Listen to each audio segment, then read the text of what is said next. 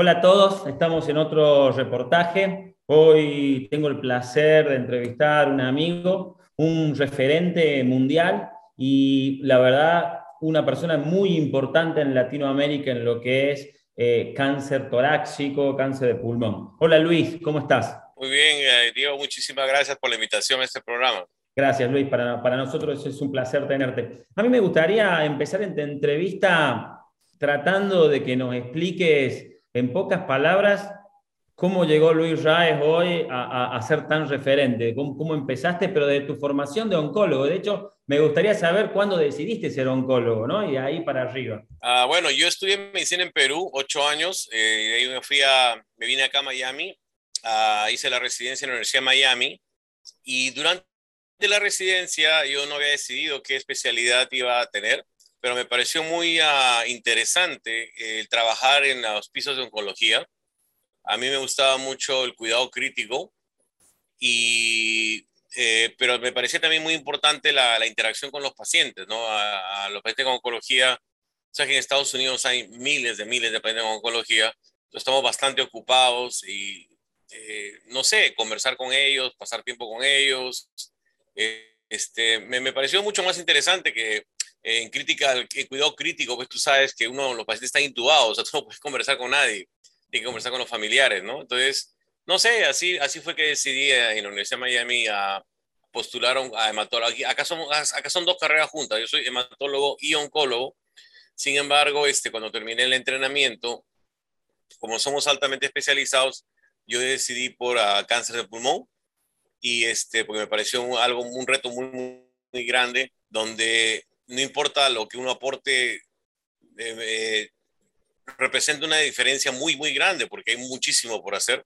Y así fue que empezamos. Eh, desde el 2001, ah, yo fui el ah, encargado, el líder de cáncer de pulmón de la Universidad de Miami hasta el 2011 y en el 2011 me vine al sistema público que se llama el Memorial Healthcare System, el sistema público, el tercer sistema público más grande de Estados Unidos. Y aquí me promovieron a director del Cancer Center. Sin embargo, Ah, yo todavía hago mucha investigación clínica en cáncer de pulmón.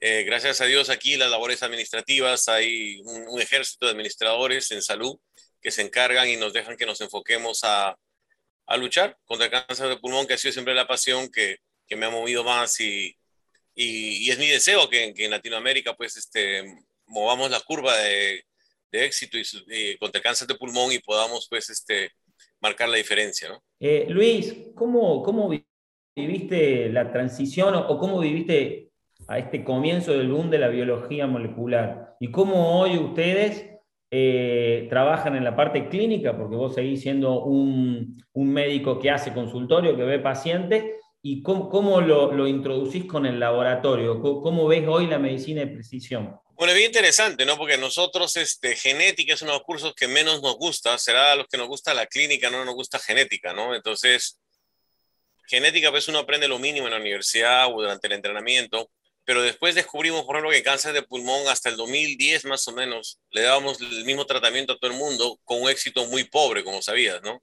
Entonces, a partir de 2010, cuando empezamos ya en forma masiva a hacer eh, análisis molecular de los tumores eh, y descubrimos los beneficios de darles terapia dirigida, EGFR, ALK, eh, nos dimos cuenta que los patólogos no, no, no, tomaron ese campo como ellos, ¿no? O sea, yo esperaba que los patólogos sean los expertos en, en, eh, el, el, mapeo molecular de los tumores.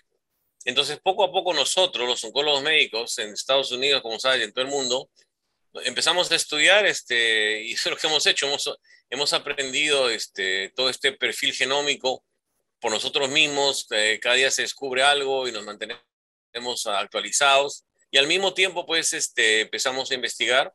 Eh, entonces, este, hoy en día, como sabes, especialmente en cáncer pulmón, tenemos más de 10 ah, aberraciones genéticas que son importantes. Entonces, empezamos a investigar el, el, perfil genómico, no solo en el tejido, después descubrimos las biopsias líquidas.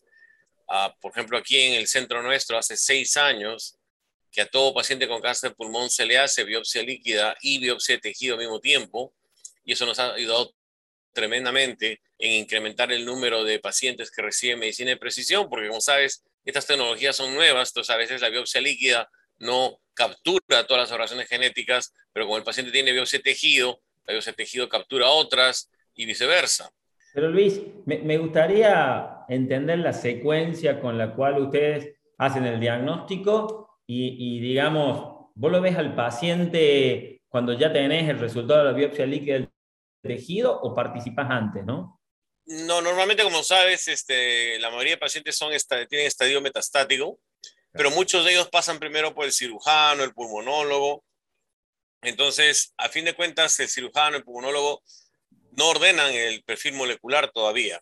Aquí en el centro nuestro, los cirujanos han aprendido a un poquito de esto y ya están ordenando después de las cirugías el perfil molecular en tejido de los pacientes y eso nos ayuda bastante porque el paciente del cirujano te lo refiere a ti y pueden pasar un par de semanas y ahí, ahí es la oportunidad para que si el cirujano ordena, el paciente no tenga que esperar mucho cuando viene a ti y tú lo tienes que ordenar, eh, porque hay que empezar tratamiento. Entonces, normalmente nosotros este, ordenamos cuando viene al oncólogo médico la biopsia de tejido y la biopsia líquida y normalmente a los siete días que llega el resultado de la biopsia líquida, en el caso nuestro, el 70% de nuestros pacientes empiezan tratamiento basado en la biopsia líquida. Nosotros hemos presentado esa información en el World Long el año pasado y este año lo vamos a pasar de nuevo, porque de verdad que la biopsia líquida no será perfecta, pero en 70% de los casos, en ocho días ya sé cuál es el tratamiento adecuado para el paciente, y porque si nos ponemos a esperar el tejido puede pasar dos a tres semanas y muchos pacientes no quieren esperar, entonces, como los pacientes no quieren esperar, reciben un tratamiento que no es el adecuado, porque yo sé que, como tú sabes, que quimioterapia combinada con inmunoterapia funciona para todos, pero para muchos no es el tratamiento ideal si es que hay la posibilidad de encontrar un, target, ¿no? una terapia blanca. Ahí, ahí quería introducirme un poco, ¿no? En terapias blancos y poder hablar un poco de, de las terapias blancos. Eh, hoy en día tenemos tres generaciones de ALK, ¿no? Ustedes siempre comienzan ya con una tercera generación, ¿crees que hay un lugar para una segunda generación y secuenciar? Quiero imaginarme que ustedes hacen biopsia líquida tras la progresión, pero me gustaría que me lo digas, cómo es, cómo, lo, cómo diagraman la secuencia, ¿no? Bueno, es que la, la biopsia líquida solamente se usa para diagnóstico, pero esa es solamente una de las cinco o seis utilidades potenciales de la biopsia líquida. La segunda es la que tú dices, es hacer secuenciamiento seriado. Y en el caso de ALK vale la pena porque, como tú sabes, si tú le das, por ejemplo, a lectinib, el paciente puede hacer resistencia con una mutación resistente dentro de la ALK. Entonces, no necesariamente a todo el mundo hay que pasarlo a lorlatinib, que es la droga número 5, porque puede ser que el paciente todavía sea sensible a, por ejemplo, seritinib o brigatinib. Entonces, no necesariamente tienes que quemar etapas dándote, eh, guiándote clínicamente sino que puede ser una terapia más racional eh, y averiguando. Ahora tú dices, bueno, no, no salió mutación de ALK, pero salió otra aberración genética. Bien, de repente salió una amplificación de MET. Entonces ahora el paciente puede ir a un, estudio clínico con un amplificador de MET. Entonces, sí hay una utilidad grande eh, en hacer el secuenciamiento seriado, que es lo que aprendimos con el GFR. ¿Se acuerdan? El FGR a todo el mundo le dábamos serlotinib y a los que encontrábamos 790 le dábamos osimertinib. Y hoy en día, como osimertinib es la última línea, ya nadie se preocupa hacer secuenciamiento, dice, ¿qué lo voy a dar después? Bueno, o sea, ahí hemos documentado muchísimas mutaciones resistentes, también tenemos un póster de eso en el World y la idea es encontrar agentes nuevos para esas mutaciones resistentes. Y bueno, este, eh, lo mismo, esta misma aproximación se aplica para todas las fusiones, ¿no? Para RET, ROS, este, porque hay mutaciones resistentes que son las responsables de la falla terapéutica, ¿no? Y ya que estamos, Luis, me gustaría saber tu opinión sobre este Carras, que siempre lo veíamos como passenger y ahora empezamos a ver que, que Carras también puede ser un driver, ¿no? ¿Tenés experiencia en inhibición de Carras? Sí, ya, eh, era, era muy frustrante para nosotros porque como Carras es tan común en el cáncer de pulmón, se dice que hasta un tercio de los pacientes tienen Carras. Eh, hemos hecho muchos estudios en el pasado enrolando pacientes con Carras y dándole drogas que no han funcionado. Y no entendíamos cómo. Yo, una de las drogas que usábamos para Carras, por ejemplo, tuve un paciente que respondió por un año y medio y otros que no respondieron absolutamente. Entonces, esa heterogeneidad nunca se entendió. Y como sabes, la respuesta fue que el Carras es una familia y que lo que hay que hacer es atacarlo por las eh, eh, subpoblaciones. Entonces, esa fue la, brillante idea de los que dijeron vamos a, concretizarnos y enfocarnos solamente en el Carras G2S, que se comporta totalmente diferente de las otras subpoblaciones y ahora pues hemos tenido éxito con una droga aprobada y otra que viene pronto, ¿no? Entonces, yo creo que ese es el mismo problema con P53. Claro. Desde el día de hoy es la, la aberración genética más común en cáncer y hasta el día de hoy no hay ninguna droga que funcione porque le damos la misma droga a todo el mundo cuando es probablemente una familia de, de mutaciones o aberraciones genéticas que hay que eh, subdividirla y tratar de atacarla por diferentes áreas. Súper interesante, Luis, lo que estás diciendo. Quiero cambiar un poco la perspectiva y vos sabés que últimamente salieron muchos trabajos, vamos a hablar de, patología no driver, digamos, si querés lo podemos mezclar, pero salieron muchos trabajos de neoadyuvancia y luego cirugía con inmunoterapia, y también hay trabajos de adyuvancia con inmunoterapia. Me, gustaría saber, porque a veces cuesta para el médico que no hace solamente cáncer pulmón, si va a seleccionar más una neoadyuvancia o si va a seleccionar una adyuvancia. Un poco, ¿cómo es tu pensamiento sobre esto? O si pensás que van a poder coexistir en estadio 3 los dos, o va a tener que ser más discutido en equipo multidisciplinario. Y, bueno, y nada, y, ahí eso se va a poner lindo esa discusión, ¿no? Bueno, claro, porque la primera, lo primero que aprobamos, como sabes, el año pasado fue la adyuvancia con inmunoterapia, ¿no? Para la aprobación, acuérdate, no es perfecta. La aprobación estaba basado en, en el tiempo libre de enfermedad y hay un grupo pequeño de doctores que todavía no se sienten cómodos porque ellos quieren ver sobrevida, ¿no? Porque no es la primera vez en la historia de que de repente una droga prolonga el tiempo libre de enfermedad y no prolonga la sobrevida. Entonces hay un grupo pequeño de expertos en cáncer de pulmón que dicen, hasta que no veamos sobrevida no lo vamos a creer. Entonces, hay, esa resistencia. Por eso digo, la aprobación no es perfecta. La aprobación se va, a ser final el día que la, sobrevida venga y sea positiva o negativa. Ahora, la neoadyuvancia que se aprobó en marzo de este año con la quimioterapia, la inmunoterapia y los tres ciclos de nivolumab antes de la cirugía, tiene el mismo problema. O sea, está aprobada, pero la debilidad que tiene es que está basado en lo mismo. En el, en el en inglés se dice event free survival, y también en español creo que es algo así equivalente, como también el tiempo libre de enfermedad, ¿no? Porque también es, está, es positivo para el disease free survival.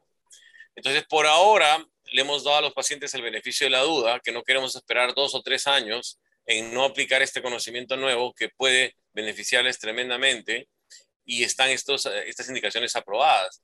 Pero como tú dices, como yo digo, como, como yo le llamo así, como no son aprobaciones perfectas, al final ahora estamos debatiendo entre ellas, pero al final de cuentas, el día que salga la sobrevida de las dos y de repente una sí tiene data de sobrevida y la otra no, eso va a ser mucho más fácil de decidir cuál vamos a usar. Como ahora no tenemos esa, esa información, ahora yo creo que viene el debate, ¿no? O sea, eh, probablemente para usar neoadyuvancia necesitamos la colaboración de los cirujanos, porque los pacientes son de ellos, vienen de ellos primero, mientras que la, para usar adyuvancia, pues este, no hay ningún problema. Entonces, yo creo que lo ideal sería uh, el tumor board, ¿no? la reunión de, semanal que hacen y nosotros hacemos eso. O sea, eh, ahora tenemos que poner todos los pacientes en el tumor board y ver, por ejemplo, esos, esos tumores que están invadiendo el corazón o tú no estás seguro será T4, T3, ya invadió la tráquea no la invadió, se puede sacar o no. En vez de estar discutiendo horas, lo más fácil es ponerlos en neoadyuvancia de, eh, eh, ¿cómo se dice? Eh, disminuir el tamaño de los tumores y que la cirugía sea más, más fácil, evitemos las neumonectomías, etcétera, etcétera, ¿no? Probablemente los tumores que sean pues pequeños, 1B, 2A, no va a decir, pero ¿para qué le quieren dar ustedes la quimioterapia y la inmunoterapia si esto lo puedo sacar fácilmente?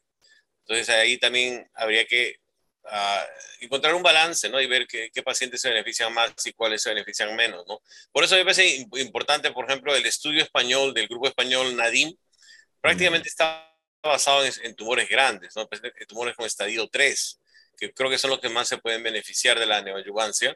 Y como te digo, el día que la data de sobrevida venga, ese día va a ser el final, el que vamos a poder decir realmente cuál, cuál vamos a hacer y cuál no, no. Luis, ¿qué pasa si mañana ves un paciente que es candidato a neoadyuvancia y te encontrás que es eje de elección 19 positivo, que tiene una mutación de EGFR? ¿Cuál sería tu conducta? Eh, bueno, a ese paciente se le puede hacer cirugía, se le puede hacer este, ayuvancia con osimertinib, ¿no? y ese caso ratio es importante, ¿no? Ese beneficio tiene una curva. ¿Vos decís que, que hay que esperar también sobrevida para un estudio como Adaura, digamos? Pues e, esa es otra parte controversial. No, que lo que pasa es que precisamente es en los TKIs que se vio eso, de que lo, lo, tú ves los estudios este, japoneses y chinos de TKIs de ayudantes son la, la, el, el, tiempo libre de enfermedad es positivo y las sobrevidas son negativas, ¿no? Entonces ahí vino la frustración de que ya otro ha hecho eso y no funciona porque ustedes creen que va a funcionar ahora. La diferencia es que nosotros sí dábamos quimo después de la cirugía y después lo poníamos en osimertinib, mientras que los, los asiáticos no dieron quimo. De repente eso es lo que hace que su tiempo libre de sobrevida no prolongue la sobrevida del paciente, ¿no? No, el problema técnico que hay con el, los EGFRs de neoayuvancia es, como tú sabes, la data neoayuvante de ellos no es tan fuerte como la data que tenemos neoayuvante con la quimoinmuno. Por esa razón, este, hoy en día, la, darle a TKI antes de la cirugía no es estándar of todavía. Entonces, yo creo que ese es un, eso, eso, todavía está por verse. Incluso, mira, en, en los estudios de, de ayuvancia y de neoayuvancia enrolaron, ¿te acuerdas? Pacientes con EGFR y ALK y, y sí, sí se ven beneficios. ¿ah? O sea, eh, y también depende mucho, por ejemplo, de si el paciente con EGFR es estadio 1B, como tío no hay ningún problema, le damos su cirugía, le damos su osimertinib. ¿Qué pasaría si el paciente es 3A y tú no estás seguro si se puede resecar o no? Ahí realmente necesitas que el tumor se achique, pero dándole osimertinib solo, como hemos visto en estos estudios, no es de repente la mejor manera de achicar el tumor, de repente se le, da quimioterapia o quimoinmunoterapia para que ese tumor se pueda disminuir tamaño y ya después le haces la, la ayuvancia, ¿no? Esas son cosas bien controversiales, pero eh, como te digo, como no hay un estándar, no, o sea, hacerlo o no hacerlo no está ni bien ni mal. Luis, quiero, quiero aprovechar que bueno, por supuesto, que estás en Estados Unidos, en uno de los mejores hospitales, pero has recorrido toda Latinoamérica, ¿no? Desde, Argentina hasta, hasta México y, vivís dando conferencias y, conoces a todos. Quiero que me digas qué, qué, qué debilidades le ves a Latinoamérica primero. Después te voy a pedir la fortaleza, pero quiero que me digas qué debilidades le ves a Latinoamérica para que alguna vez podamos estar más parecidos a Estados Unidos si es que ves que... Bueno, eh, es que las, lo que le llaman los determinantes sociales de salud, obviamente pues son más débiles en Latinoamérica, ¿no? O sea, el hecho que la, lo que, que la gente no tenga acceso a un seguro privado, que la gente no tenga acceso a comida, que la gente no tenga acceso a transportación, hace pues que, eh, que, lo, que los resultados no sean lo mismo. No, por un ejemplo, o sea, por ejemplo, en Latinoamérica el EGFR es mucho más común que en Estados Unidos. O sea, en otras palabras, si el EGFR son los pacientes que van a vivir mejor que los que no tienen EGFR, en Latinoamérica pues tendríamos un buen pronóstico comparado con Estados Unidos. Pero como esos pacientes en Latinoamérica, primero, que no los diagnosticamos adecuadamente porque no encontramos el EGFR en, en muchos por no testearlos bien, y una vez que encontramos el EGFR no hay drogas. Entonces, al final eh, se borra toda esa ventaja biológica. Tenemos una ventaja biológica en Latinoamérica comparado a Estados Unidos que se va a eliminar porque los, los determinantes sociales de salud no nos ayudan. Entonces, ese es un, es un problema grande. Ahora, eh, la solución también no es que enriquecer a Latinoamérica y llenarla de plata. Tú te pones a pensar también en Estados Unidos, o sea, tenemos todas las inmunoterapias, todos los inhibidores de la tirosinquinasa, pero en Estados Unidos solamente se hace despistaje de cáncer de pulmón al 4%. O sea que al 96% de pacientes no se los detecta tempranamente. Entonces, de verdad, tengo 120 mil dólares para gastar en un año de inmunoterapia, pero que realmente no necesitaría, porque si esos pacientes los diagnosticamos con despistaje de cáncer de pulmón, no necesitarían ir a inmunoterapia, ni quimioterapia, ni radiación. Entonces, de otro lado también, eh, por esa razón, esta medicina es la más cara del mundo, pero no necesariamente tiene que ser la más cara, porque también tenemos debilidades aquí. Entonces, en Latinoamérica, por ejemplo, de repente, pues, el enfoque es, en vez de buscar tener las inmunoterapias más caras del mundo y, estar peleándonos con la compañía farmacéutica, la solución es que hagamos el despistaje de cáncer de pulmón. Es mucho más costo efectivo conseguir las máquinas y hacer depistaje de cáncer de pulmón y detectar a todo el mundo en estadio temprano y poder operarlos incluso o hacerles radiación, ¿no? Estereotáctica, que tampoco es tan cara, y no tener pues, que estar dándole a todo el mundo estas drogas que valen miles de millones de dólares y que, he visto, todavía no estamos curando a la mayoría de gente. yo estoy muy contento que curamos muchísimo más que hace 10 años, pero todavía no estamos curando a la mayoría de gente. Así que pasó. En Latinoamérica la idea es, yo le digo, hay que ser positivos, porque no tenemos que ir necesariamente por la misma ruta que van en Estados Unidos y en Europa, porque podemos buscar, basado en la experiencia de precisamente estos países, formas más costo efectivas de tratar el cáncer de pulmón que al final sean más eficientes. ¿Y qué fortaleza ves en Latinoamérica? En Latinoamérica, por ejemplo, eh, el pronóstico, tú sabes, de cáncer de pulmón en los hispanos es mejor. Uh, una explicación es que tenemos más EGFR, pero esa es solamente una explicación. O sea, hay, por, eh, otra cosa que nos ayuda mucho en Latinoamérica es que, aunque tú, uno crea que se fuma bastante, se fuma mucho menos que lo que fuma la población no hispana blanca en Estados Unidos, la población autóctona en Estados Unidos americana. O sea, el hecho que fumemos menos hace que tengamos mejor pronóstico también para cáncer de pulmón, excepto pues los países eh, eh, eh, vecinos tuyos. Y bueno, en Argentina también se fuma un poquito más que, que, en los otros países latinoamericanos, ¿no? Pero países como el mío en Perú, Bolivia, este, tenemos una incidencia muy, muy alta de GFR porque el tabaco no está tan diseminado. Eh, también la otra cosa importante es que a mí me enorgullece mucho los médicos latinoamericanos porque yo soy el, chairman del grupo latinoamericano de la Sociedad Mundial de Cáncer Pulmón y yo veo pues, que hay unas ganas tremendas de aprender, de mejorar, de usar recursos. Eh, una cosa muy buena que ha ido a Latinoamérica es llevar los estudios clínicos, porque cuando llevamos los estudios clínicos a nuestros países, los pacientes que se enrolan tienen las drogas gratis, ¿no? Y entonces, no ya si tengan seguro no, ¿qué importa? estamos dando las mejores drogas del mundo, igualito que hacemos con los estudios clínicos en Estados Unidos o Europa, ¿no?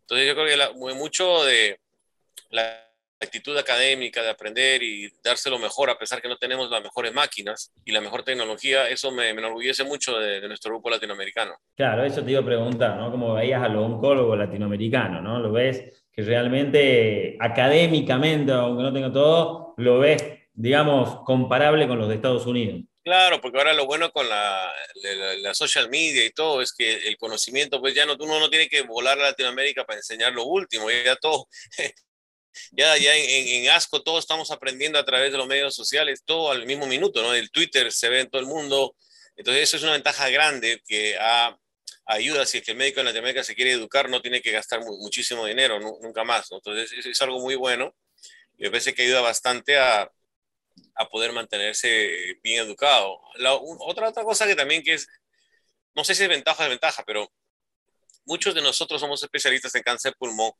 porque el número de pacientes con cáncer de pulmón en Estados Unidos es brutalmente alto, ¿no? Nosotros tenemos acá 225 mil pacientes nuevos al año. Entonces yo puedo ver pacientes mañana, tarde y noche y, siempre estoy ocupado eh, haciendo solamente un cáncer, ¿no? Entonces en Latinoamérica es difícil porque en toda Latinoamérica están esos 225 mil pacientes. Entonces todavía yo entiendo que ustedes es difícil tener una práctica dedicada a un solo cáncer cuando no hay pues este, la cantidad de pacientes y, y recursos para tratar ese solo cáncer. Entonces, eso en cierta forma es una debilidad, pero también a medida que el número de cáncer de pulmón va a ir aumentando en Latinoamérica, yo creo que podemos transicionar a, tener grupos más robustos de cáncer de pulmón en Latinoamérica. Luis, para terminar, supongo que te veremos en Uruguay en el LATAM, ¿no es cierto?